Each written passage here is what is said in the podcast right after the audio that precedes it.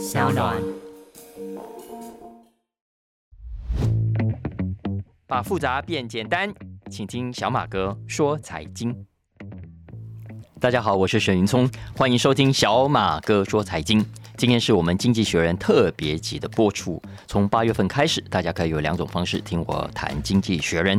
第一种呢，是在每个礼拜二上午七点，在上班上学路上啊，全家一起来收听小马哥说财经。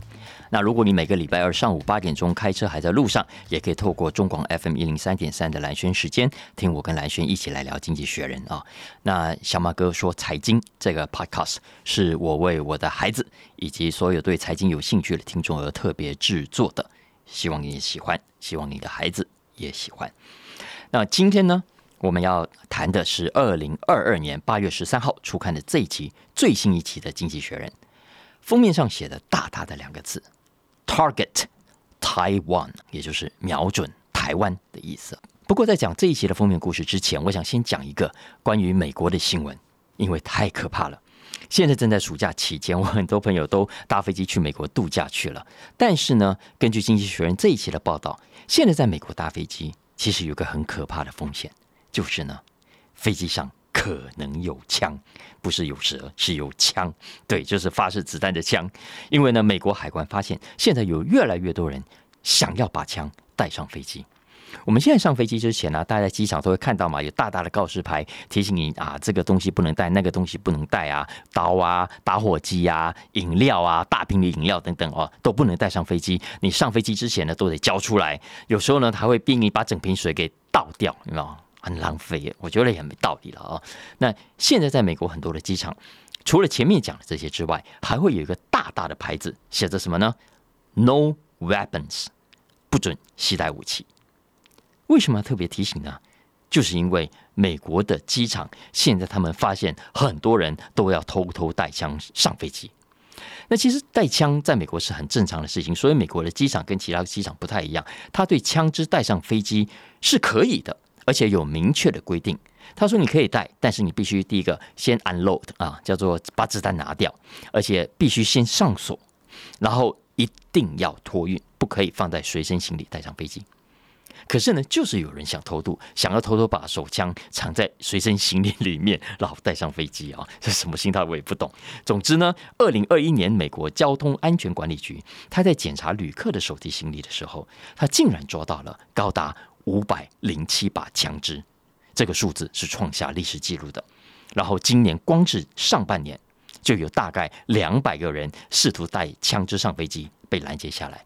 也就是说，过去这一年半来，平均下来，哎，我们一年才三百六十五天，所以也就是平均天天都有人想要带枪上飞机，然后被抓。哎，这还只是被抓了，我都觉得有没有漏网之鱼？没有被没有被抓的。总之呢，这些年来，全美国各地的机场这种案件都在暴增，都在暴增。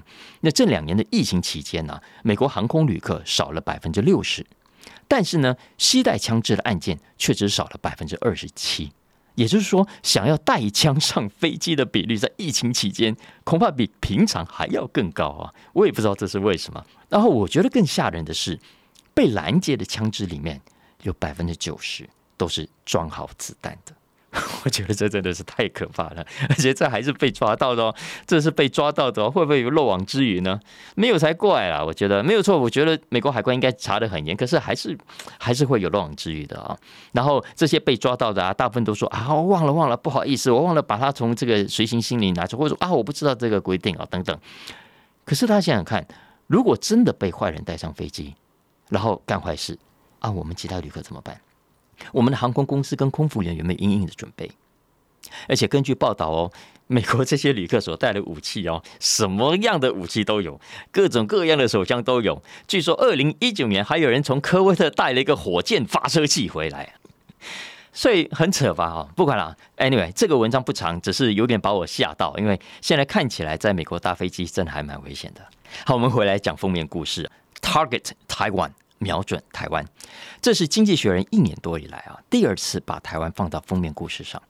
上一次呢，我想学读者应该还是有印象的，就是二零二一年五月的那一期，封面上呢是一个对准台湾的雷达，它标题上形容台湾是 the most dangerous place on earth，the most dangerous place on earth，地表上最危险的地方。我印象很深，因为当时的那一期在台湾引发很多的讨论。因为《经济学人》指出，中美之间呢，对台湾的战略性模糊已经遭到了破坏。美国已经越来越担心，中国将会以武力来犯台。美国 Phil Davidson 上将在国会听证会上曾经预言，时间可能就落在二零二七年。《经济学人》当时说，如果真的开战，将会是一场大灾难。因为第一，台湾会生灵涂炭，这就不用说了。第二，中美这两大核武大国的冲突一定会升高，会加剧全球政治的不稳定。再来，当然是台湾的经济，尤其是半导体业，在全球举足轻重。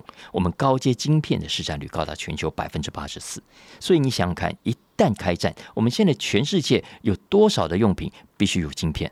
所以对全球经济的冲击啊，是大到难以想象的。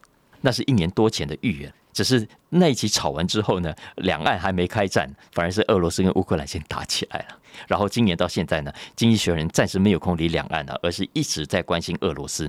大家知道吗？我统计了一下，今年到现在为止，光是经济学人已经有十期的封面故事是谈俄罗斯。直到这个礼拜，佩洛西跑来台湾啊，经济学人才再度用封面故事来关注台海局势。那这一期《经济学人》的看法是这样的，我帮大家总结一下，也就是说，大家很关心的战争什么时候发生？《经济学人》说，看起来短期内不至于发生，只是现在最大的问题在于，两岸维持了六十年的和平，现在非常脆弱，想要维持现状，看起来是越来越不容易的。只是呢，《经济学人》他话锋一转了，他说，战争呢也不是不可避免的，War is not inevitable。如果要避免开战，那么美中台三方都需要新的权力均衡。不过这一期呢，我发现有意思的一件事是呢，就是对于大家都很关心的什么时候可能开战啊，经济学人的看法好像有一点改变。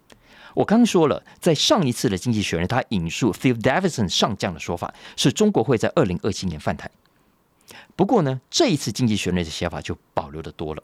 因为他在 Leaders 上的这篇文章不再直接点名 Davidson，而是改用华盛顿有些将领。OK，华盛顿有些将领认为时间点呢，也不再是原本很具体的二零二七年，而是改为比较模糊的未来十年。我也不敢说这意味着什么了啊，也许经纪人只是觉得二零二七年的说法太武断了啊，未来十年的说法比较没有争议。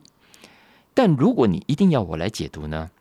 我觉得那是因为根本就不会有人知道答案呐。老公会不会打？要什么时候打？当然只有老公自己知道。经济学人怎么会知道？除非，除非老美知道你做什么样的动作一定会刺激到老公出兵打台湾，那么老美呢就可以很肯定的告诉你时间表，因为他知道他什么时候要做出刺激老公的动作嘛。啊，当然，经济学人也没这样说，因为在经济学人看来，会不会打，关键呢还是要看老公的态度啊。那未来要防止老公发动战争，他认为最好的方法呢，就是让老公觉得不值得一战，不值得开战。那要怎么做呢？他说啊，台湾呢现在不是常去跟美国买那些贵重重的武器呢？经济学人说那是没有用的。相反的，相反的，台湾要像乌克兰那样，靠着打小规模的战争，买那种小规模的武器和小规模的训练啊，不断的给中国制造麻烦。如果他来打台湾的话。也就是说，台湾把自己打造成像豪猪一样，让中国吞不下去。经济学人说，这场乌克兰战争其实给中台上了非常重要的一课。也就是说，一场原本看起来对强敌来说稳赢的战争，你看像俄罗斯啊，哎，最后却可能反而陷入焦灼。像俄罗斯这种强势的入侵者，到最后会觉得好像得不偿失嘞，好像当初不应该开打嘞。台湾跟美国经济学人说，不需要去证明中国入侵会失败，中国开打会失败，他只要成功说服习近平继续的等待，不要轻易的开战就可以了。所以这是呃经济学人这一期的看法。不过这就给大家参考了，因为我还是想说一下我我读了这个专题的感想啊。我的老听众都知道，这么多年来，虽然经济学人每一期都有来自中国的报道，但其实我是很少选读的，我是很少选读的。为什么？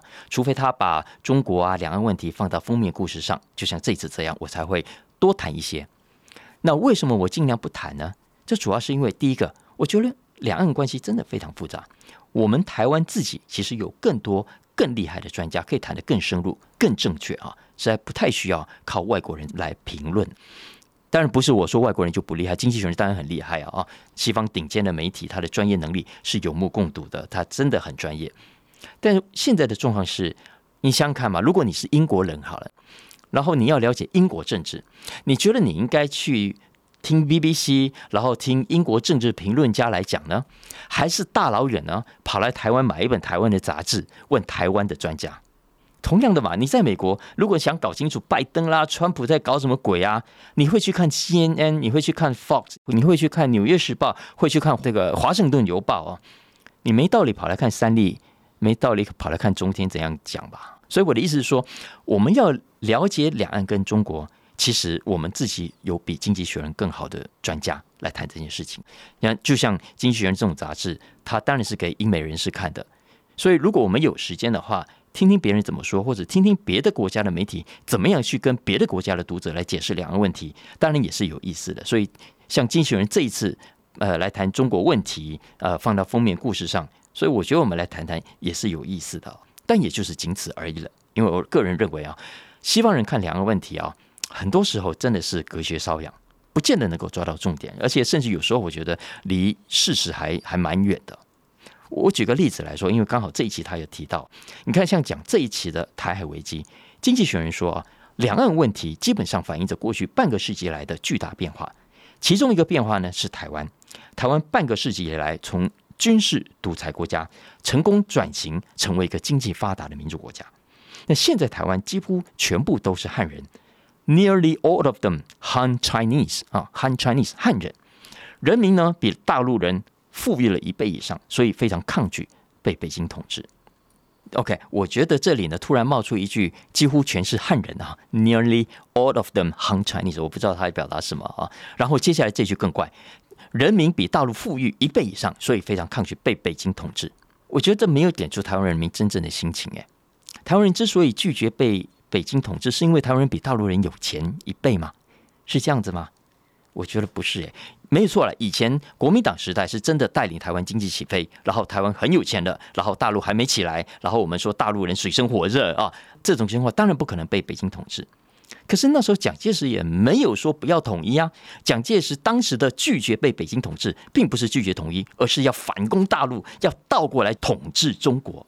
所以不接受北京统治，不等于拒绝统一，两者是不能画上等号的。然后他现在。中国经济起来了，谁还会说台湾人比中国人有钱呢？全世界谁不知道中国的经济现在已经非常的强大？中国人的总体财富早就把台湾远远抛到后面去啊！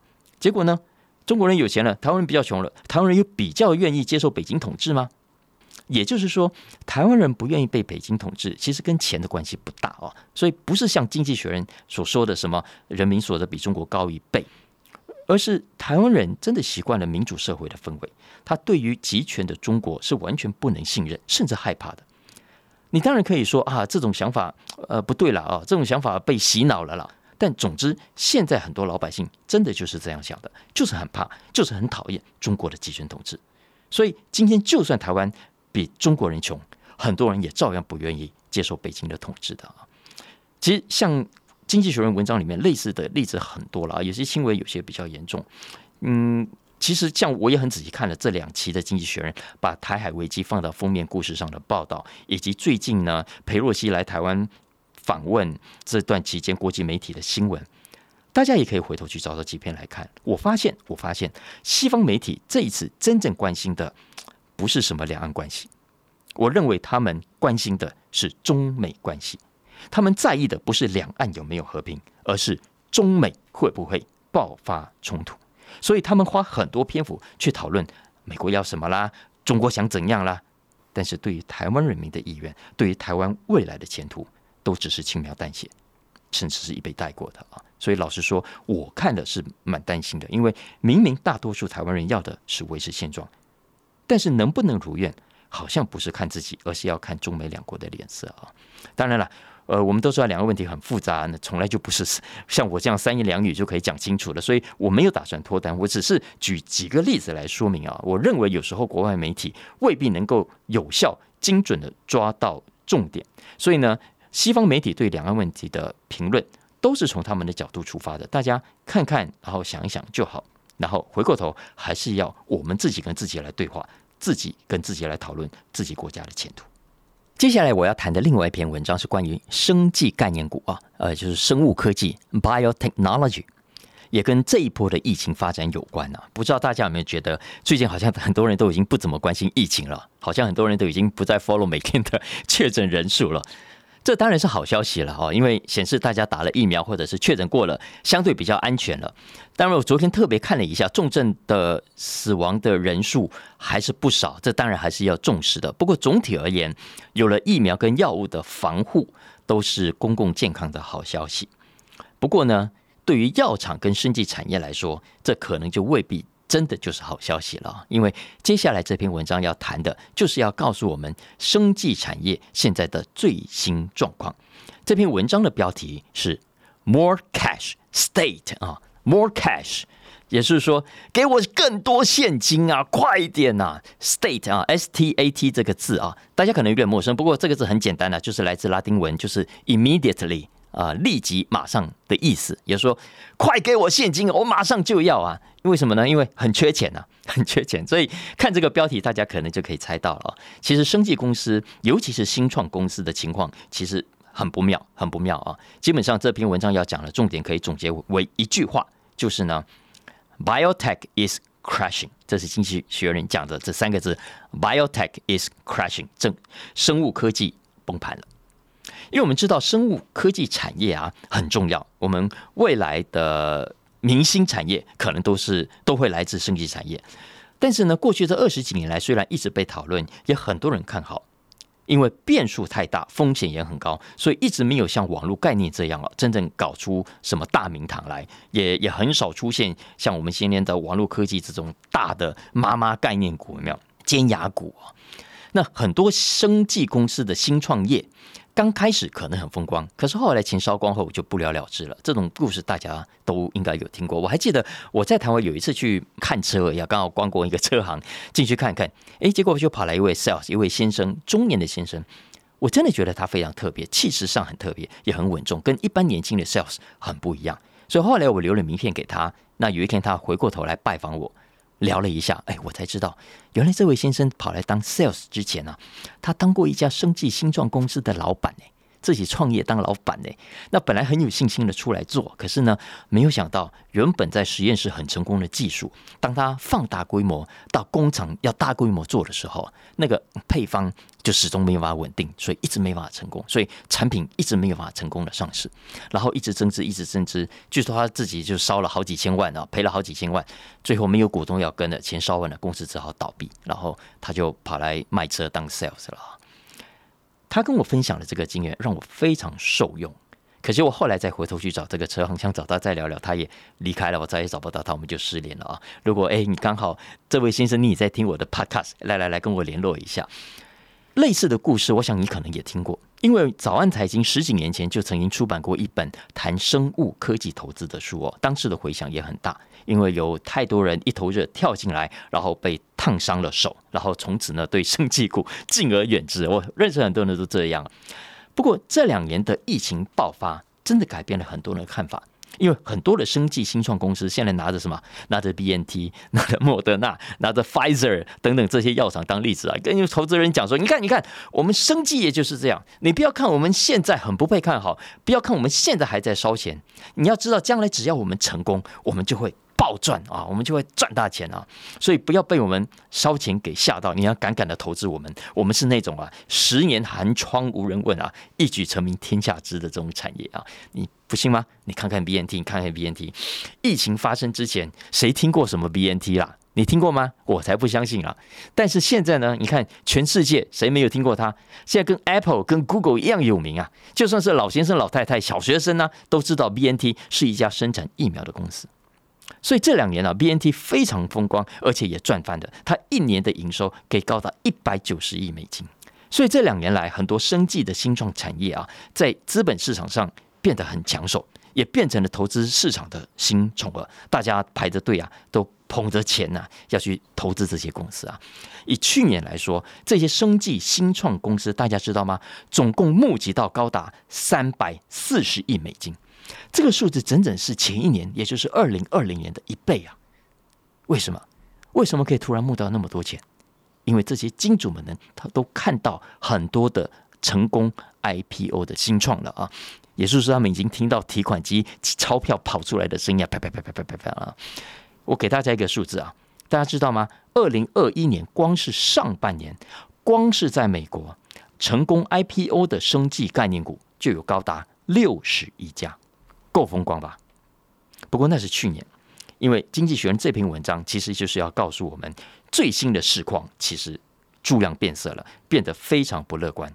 因为我们现在都知道，全世界该打疫苗的都打了，该打 booster 的，也就是第二、第三、第四、第五季的都打了哦。换言之，疫苗未来的市场当然还是会存在，但是会越来越饱和，它也不太可能再出现像过去两年那样的高增长了。所以上个礼拜，也就是父亲节那一天哦。B N T 公布今年第二季的营收财报，结果呢，营收大幅衰退了百分之四十，百分之四十哎，所以当天股价想也知道跌惨了。所以如果我们从股价的高点算起，现在 B N T 的股价已经超过腰斩了。生技股的问题还不只是这样，因为传统上本来风险就高，所以只要当大环境啊遇到低成长啦，遇到高通膨啦，遇到高利率啦。这种紧张的状况啊，生技股通常会首当其冲，第一个到达美。所以你看看今年的 IPO 就知道，已经冷到北极去了。我刚刚讲啊，去年一到六月有六十一家在美国 IPO，大家猜猜看，今年一到六月有几家？不到十五家，只有十四家。就连原本华尔街预估啊，今年上半年可以 IPO 的二十四家生技公司，结果全部共估，全都收回去了。为什么？因为真的市场太冷了。然后根本都不敢再出手。当然话是这样讲没错了啊，市场也的确很冷。但是就像我过去几期呃三不五时都提醒大家的，市场呢它永远都像跷跷板，有人看坏吓死了，但就会有人大胆的逢低进场捡便宜。所以现在有些大药厂啊，现在就在趁机会一直在物色很好的新创公司。为什么？因为有个重要的背景，这些药厂手上的很多的专利啊，很多都快要过期了。根据统计，到二零三零年，这些大药厂到期的专利总值可能会超过三千亿美金。所以呢，如果没有赶快找到有赚头的新药，到时候的业绩就会非常难看。那最近出手很大方的其中一家药厂，大家要不要猜猜看是谁？好了，你可能猜到了，就是我们刚刚讲的 B N T 跟 B N T 一起合作生产疫苗的 Pfizer。辉瑞啊，Pfizer 光是去年哦，他靠 COVID nineteen 的疫苗赚到的钱就多少？三百七十亿美金啊，够吓人吧？所以你想想看，手上有这么多的现金在手上啊，挥霍一下，任性一下，股东通常不会有太意见。所以其实刚刚讲的八月八号啊，也就是 BNT 公布第二季业绩坏消息的同一天，Pfizer 呢？宣布要投资五十四亿美金去买下一家药厂，光是过去这十二个月，Pfizer 总共花了两百五十亿美金去买公司，所以这就是目前生技新创的最新的状况。很冷是很冷，没错，但是呢，不是没有便宜货可以捡。所以如果你要投资啊，可能有点耐性啊，我觉得至少要花点时间去看看财报，去。看看那些去年之前就已经募到很多钱了，所以这个钱够烧一段时间，相对也比较安全。否则呢，你也去找那种新药开发已经接近尾声的，已经到第三期的了哦，那比较有可能被人家买去。那那些现金已经很紧的，相反的哦，我觉得暂时看看就好，真的不要随便给出手。接下来要讲的这篇文章，如果你对投资理财有兴趣，也可以找来读一读，我觉得也相对蛮重要的。这篇文章呢是 Finance 栏目中的一篇专栏，标题呢是 How should investors prepare for repeat inflation shocks？也就是通膨不断上演，投资者该做什么准备？很吸引人吧？我我也是被标题吸引来看这篇文章的啊。那现在报纸上呢，每天都在讨论物价上涨啦，都说通膨严重了。那么要怎么样投资理财？要怎么样去选股呢？这篇文章有什么特别的建议呢？因为哦，现在的通膨到底该怎么看？你你看美国通膨率啊，本来上个月才说创新高，对不对？但是七月份又好像突然没事了。到底通膨会来了就走，还是欲走还留呢？要怎么样去分配资产，怎么去投资呢？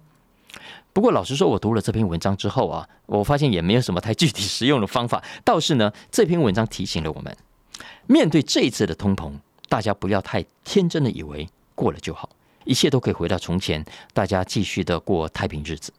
不，这一次的通膨很可能来了之后赖着不走了。也就是说，要有跟通膨共存的心理准备。其实讲到这个通膨时代该怎么样理财，我们也不是没有方法的。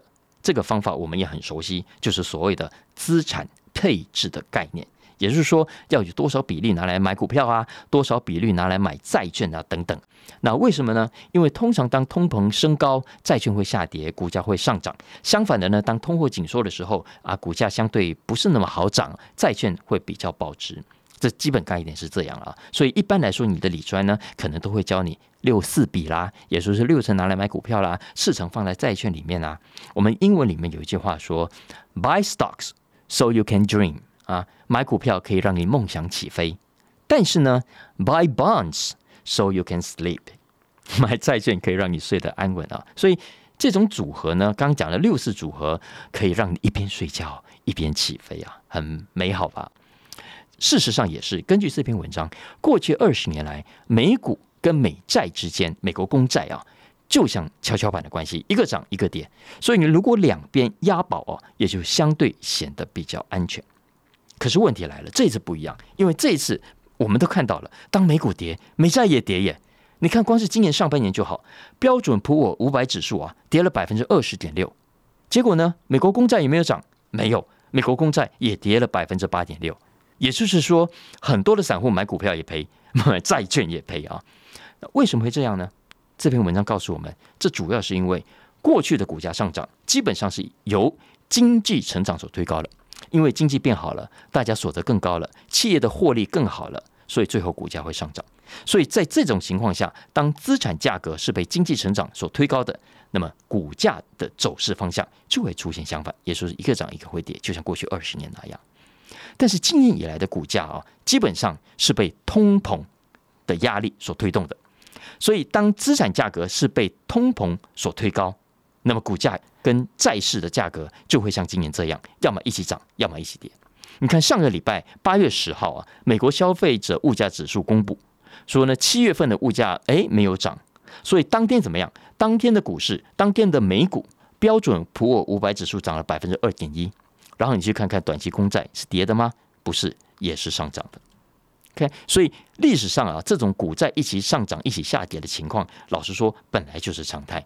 我们刚刚讲啊，过去是二十年，也就是公元两千年到现在，股跟债是跷跷板的，没错。但是经济学人引述的数字啊，他告诉我们，如果我们拉的时间更长，回到公元两千年以前，实际上的研究显示，一整个二十世纪，市场上股债在多数时候都是同步涨跌的。所以现在美国的投资界有人认为啊，接下来的通膨恐怕是结构性的，而不是循环性的。所谓结构性呢，意思就是没有那么容易被解决。比方说，中国的劳动力人口就将要走向衰退。过去庞大的中国劳工涌进就业市场所造成的低薪跟低价的情况，未来很难再度上演了，很难再度上演 Made in China 那样的奇迹了。还有，现在呀，世界各国。都在投入新能源，所以呢，对旧能源的投资都在减少。一旦能源需求增加，供给面就会出问题，价格就会飙高。也就是说，这些问题啊都没有那么容易解决了。眼前的物价飙涨，可能啊都只是什么前戏啊，真正的重头戏恐怕都还没登场。所以这也是为什么现在美国的金融界都在讨论各种可能的新资产配置的策略。比方说，有人说要去买加密货币啊。不过，经济学人不赞成啊。然后还有人说，你可以去持有所谓的非流动性资产 （illiquid assets） 啊，像是房地产啦等等，这些就是。可是呢，经济学人说也不看好。为什么？因为很多这种资产也同样会受到总体经济景气差的影响。所以现在有人建议啊，你其实是可以在选股的时候，因为反正股债会持涨齐跌嘛。他说，你反而是应该在股市里面选择所谓的多空策略，也就是说。做多一档股票的同时去做空另外一档，但这策略有点复杂，大家可以呃从这里开始，以后有机会我们再来聊。或者你也可以去注意一下大宗商品市场，因为呢，如果未来的绿能转型不是那么顺利，我们还是需要仰赖传统的能源的话，其实很多的传统能源商品，照理说还是会被看好的。其实，如果你先前有听我们小马哥说财经，你对于最近公布的通膨数字也不会太意外的。老实说，对于长期呢，你也不会太过度乐观，因为我先前跟大家分享过，包括大卖空的主角 Michael Burry 他也说过啊，短期内物价向下修正的几率是很高的，所以大家不要太意外。但是这绝对不等于长期的物价就已经回稳了，就可以这个安心了。相反的，好戏还在后头，我们继续看下去吧。以上就是我们今天的小马哥说财经的经济学人特辑。喜欢这一集的内容，不要忘了帮我按下订阅跟评分五星啊！也希望大家呃持续的透过各大平台来收听，分享给大家的好朋友。如果大家有相关的需求，也欢迎透过文字栏讯息中的相关粉砖粉钻啊连接来跟我们互动。下次见了，拜拜。